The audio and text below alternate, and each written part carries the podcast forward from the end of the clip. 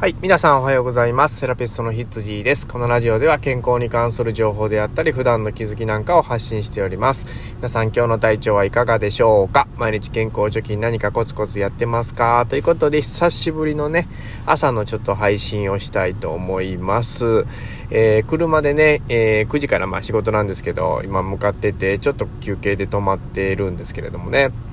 で、まあ、いつもね、僕車で走りながらいろんなことを考えるんですね。で、えっと、何ですか今、ニュースとかでね、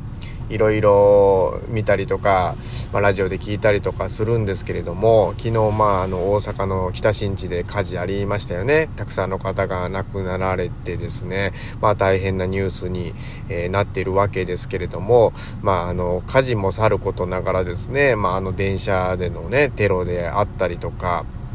まあ、たくさんね、今年、去年、えー、経済状況がね、コロナで悪くなって、まあ、やっぱり精神的にね、苦しくなってくる人も多いわけですよね。まあ、そんな中でやっぱりそういうテロとか、えー、事件っていうのは、あの、多発してくるっていうことはね、もうあの、予想してましたから、まあ、これからね、まあ、日本経済が急に良くなるっていうことはまず考えにくいと思うんですね。まあ、そうなってくるとですね、えー、犯罪、テロ、あの、自殺の方とかね、まあ、こういうことがもう間違いなくニュースでたくさん取り上げられるっていうことは予想できるなっていうふうに僕は思ってます。で、その中でね、えっ、ー、と、まあ、僕たちにこうできること、まあ、それを回避するにはどうしたらいいのかっていうのを、まあ、常にね、ちょっとこう想像しながら、まあ、生活する必要があるのかなっていうふうに考えてます。まあ、これはテロとか事件だけじゃなくって、まあ、災害にも言えることなんですけれども、まあ、例えばね、あの、テレビでそういう風景を見ますよね。うわー大体の人がね、うわーかわいそうにとか大変だなとか、えー、なんでそんなことすんのとか、まあ自分が勝手に死んだらいいのにとか、まあそんなことを思うのが普通だと思うんですよ。でも僕が思うのはそこで終わっては絶対にいけないと思うんですね。まあそれをある程度自分だったらどうした方がいいのかなとか、まあ、そういう風なところまで落とし込んでですね、あの、まあ、そのニュースを糧にして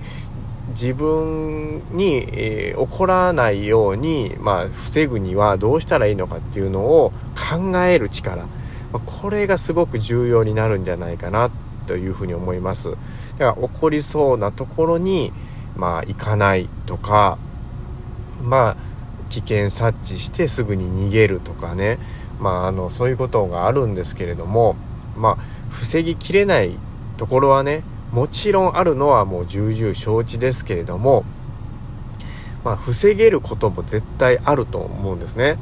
えっと、例えば僕この前見てたのはですねなんかこの大型トレーラーの横に乗用車が走っててですねなんかその大型トレーラーが横転してですね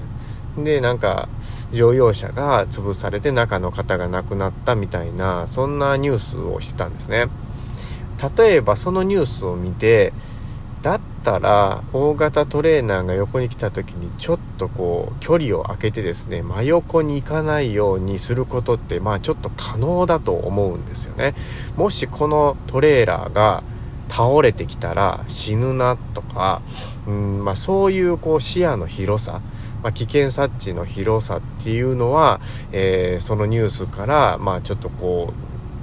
う糧にできるなっていうふうに思うんですね。だから他でもまあいろいろとね、まあそういうことってたくさんあると思うんですよ。まあ突発的なテロだったら難しいこともあると思うんですけれども、まあ昨日のね、火事なんかでも、あれはちょっと難しいですよね。うん、まあそういうのはもうほとんど運になってくると思うんですけれども、うーん、まああんまりね、あの、人混みに行かないっていうのも、まあ行動範囲を狭めてしまうし、人生を豊かに、